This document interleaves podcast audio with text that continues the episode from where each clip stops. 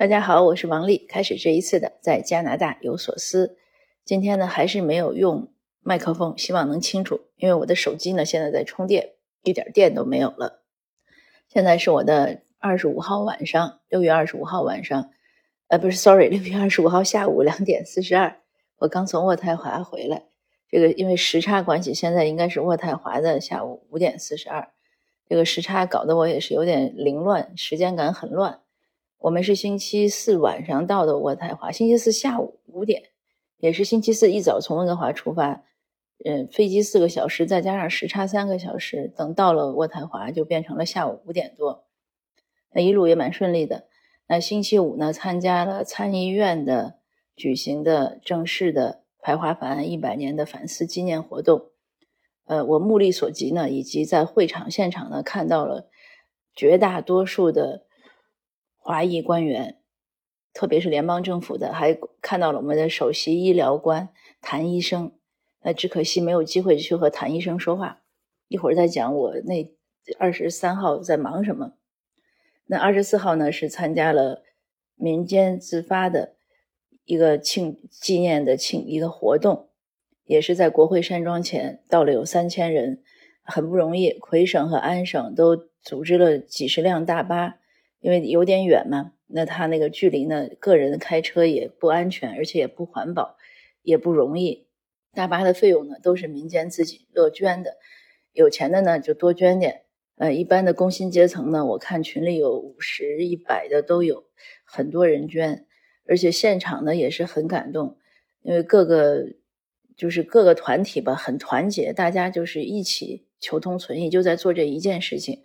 嗯，都不怕辛苦，因为那昨天呃是昨天对二十四号呢，天气也挺怪的，它是一直呢是阴天，有点闷热，可是开始要做活动呢，它就变成晴天了，就有点晒，晒了一会儿呢，等活动刚刚结束，就是尾音还没有落呢，它就突然开始下大雨，那当然下了可能几分钟雨之后呢，又停了，又变成晴天，所以昨天那个天气呢也是有点，也算帮忙，也算不帮忙吧。那我今天想分享的呢，其实是，呃，另外的边角料的问题。我接受了两个，就是自己经历了两个挑战。因为挑战呢都是小 case，但是也想和大家分享一下。呃，第一个挑战呢，就是说二十三号为什么我那么忙，没有时间去和谭医生说话？因为我们开那个纪念活动的时候呢，那那些呃官员啊什么，他们是在楼下，就是在。呃，参议院的那个会议厅，那我们是在楼上的旁听席，所以有距离嘛，也不可能去讲话。而且开会本身你也不可能讲话，他们都是一人一个桌，就是像正式那个参议院开会一样。那会议结束呢以后呢，是一个交流社交，呃，会有一点茶点轻食的一个环节。那个厅里呢也是满是人。嗯，我是在找谭医生，但是错过了就没找到。等我找到他的时候呢，也已经有一点晚，因为我带去了。嗯，我们和聚焦就是我们反对仇恨亚裔犯罪关注组和聚焦中加这个机构一起做的1923年排华法案一百年的一个纪念的一个册子。这个册子呢，主要的当然文稿啊、研究工作都是聚焦中加做的。嗯，之前因为见到他们的负责人见面的时候，他说他们这个今年要推这个小册子。其实是个大的，是个十六开的，做的很体面，而且很沉，铜版纸印刷印的很好。他说想推这个册子，但是他们缺少经费。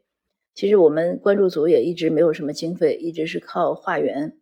但是当时我就想，我说我们觉得，我觉得这个事情很有意义。我说我们理事会呃讨论一下，应该可以支持一部分经费。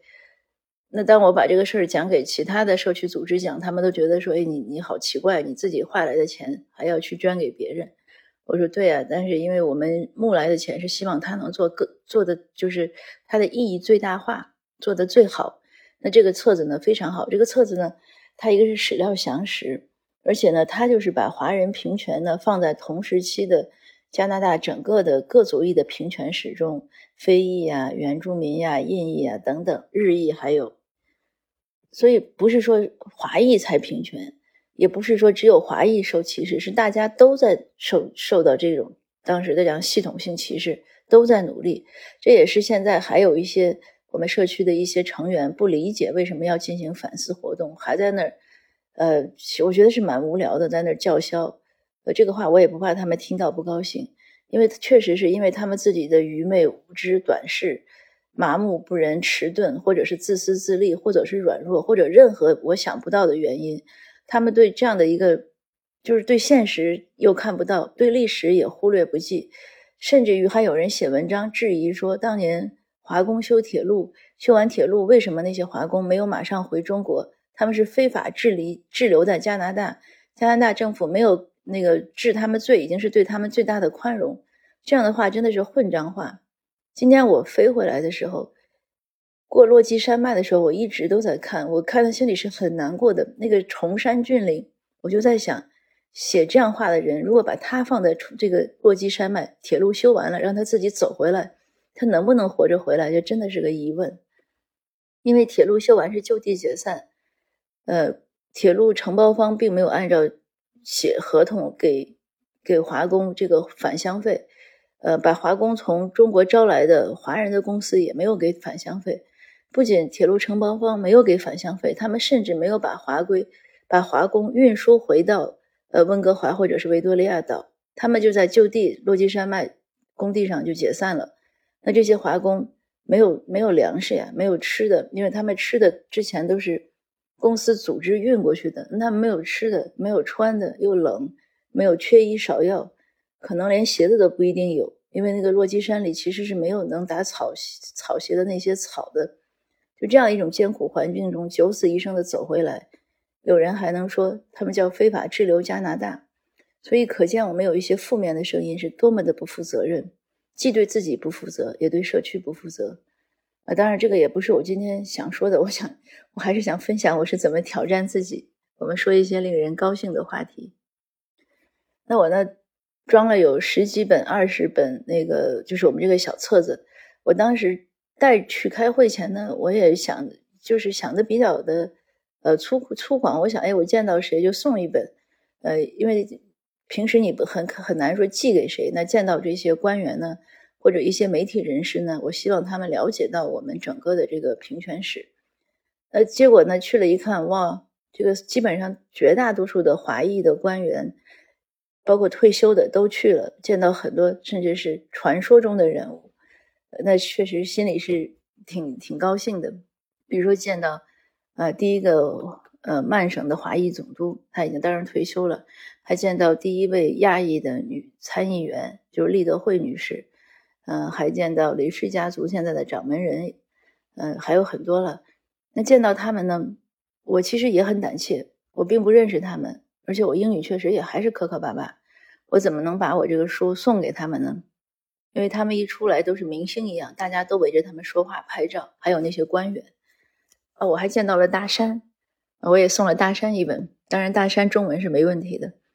嗯，所以对我当时呢，我就想，哎，我既然已经带来了这么沉，而且我希望把这个信息扩散出去，那我就要咬牙，我就鼓励自己，送一个少一个，就是见一个就克服一个。那结果呢还不错，在整个应该一个多小时、一个半小时到两个小时那个活动中吧，呃，就是这个青石社交活动中，我是一个一个的找到这些人。都送了，最后等我找到谭医生的时候，已经没有书了，所以这就是为什么我没有来得及和谭医生去说话。那我也送给他们，有的人呢愿意多聊两句，然后有的人呢就是拍拍照。呃，送的这个过程呢，后来结果还不错，因为有一些人拿到了，而且有些人确实也看了，觉得不错。过到中快中场的时候，工作人员来找我，他说：“你这个书从哪儿来的？”嗯，我说：“是我们自己出版的。”嗯，他说很多人呢都问他们这个书从哪儿来的，呃，我我也没有别的办法，我说我从温哥华就带了这十这十几本二十本，那我留了一些名片给他，我说如果谁想要这本书呢，可以联系我。那这第一个挑战呢就完成的很圆满。那接下来呢，我们晚上呢有一个招待的晚餐，我也过去吃饭，在往餐厅走的过程中呢，路过一个集市，看到。集市空地上站着一个小伙子，看起来像个男亚裔，但是他蒙着眼睛，然后旁边呢就立了个牌子，就是 “hug for free”，就是免费的拥抱，然后画了一个心。嗯，在可能离他几米呢，有一个他的同伴在那儿准备录像，一直举着那个摄像的手机还是什么设备。因为这样的视频呢，我之前在 YouTube 上呀，包括 TikTok 上都看过，就是有人立个牌子，希望能有爱的拥抱给他。很长长的是没有，但是也也会有有些有趣的对话。我路过的时候呢，觉得很有趣。呃，但我后来一想，我说我要不要去呢？又觉得挺滑稽，我并不想被拍到，尤其是刚参加了这样一个严肃的场合，我穿了一身黑黑的裙装，背着一个包。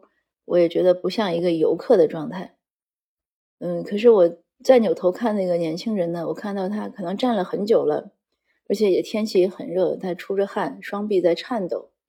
那一那一瞬间，我突然很想很想去跟他抱抱，因为我想他要的不仅是个拥抱，他不仅是想要拍视频，他其实是是想实践自己的一些想法，嗯，他也想去尝试，看能不能就有人会为了爱去抱抱他。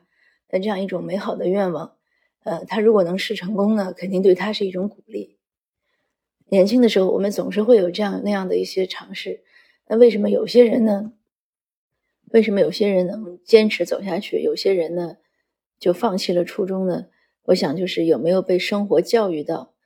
我自己呢，其实就没有受到生活的重创。我前几天还和同学和朋友讲。我说我上中学的时候呢，我们学校曾经有一个小记者团活动，我就参加了一次活动，就是大家呢给学校提一些意见呀建议。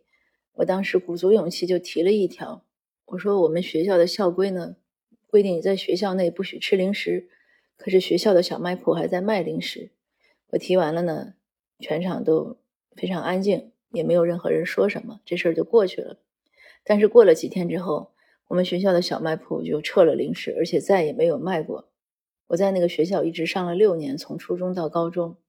那这个学校呢，给我很多的帮助，就不只是知识上，而是说在人的心理上呀、性格上呀、人格上，甚至是理想志意上，都有很多触动。所以，当别人说我勇敢的时候，我也在想，其实是我没有被生活拍打过。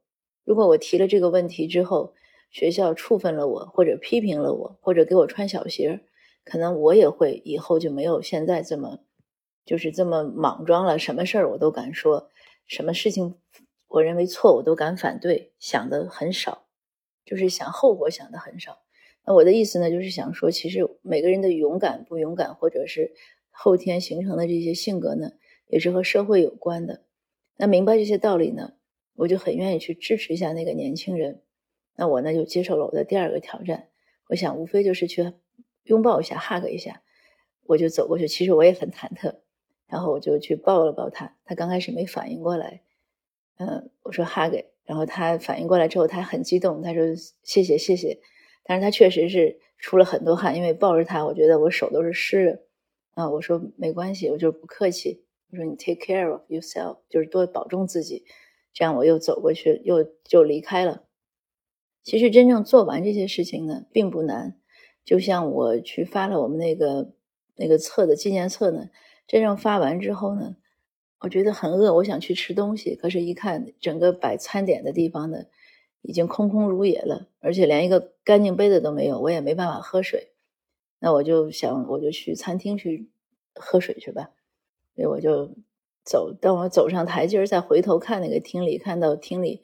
呃，还是人头攒动，大家在互相聊天啊什么的，我就觉得，哎，其实我刚才做的事情也没什么困难的，不过就是一个一个去找人去送一本书而已。所以常常都是这样，呃，我们当时做一些事情呢，可能觉得是很挑战，可是你真正去做呢，做完它呢，事情也就也就过去了，也就做完了。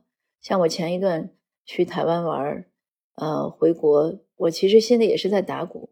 你比如说去台湾，我们都没有做攻略。呃，本来小孩说他做攻略，但是后来快到了，他说他也不想做，他说我们就随便走吧。那我们就是走着走着就走成了神话，因为那个岛上没有这么没有人每天走两万步。那我们玩的也蛮好，而且还环岛，而且都很顺利，并且还找到了一些经济实惠的玩法，也吃到了很很多好吃的，就是我和孩子的心愿都满足了。回国也是这样，我两个星期把我要办的事百分之九十九都办完了。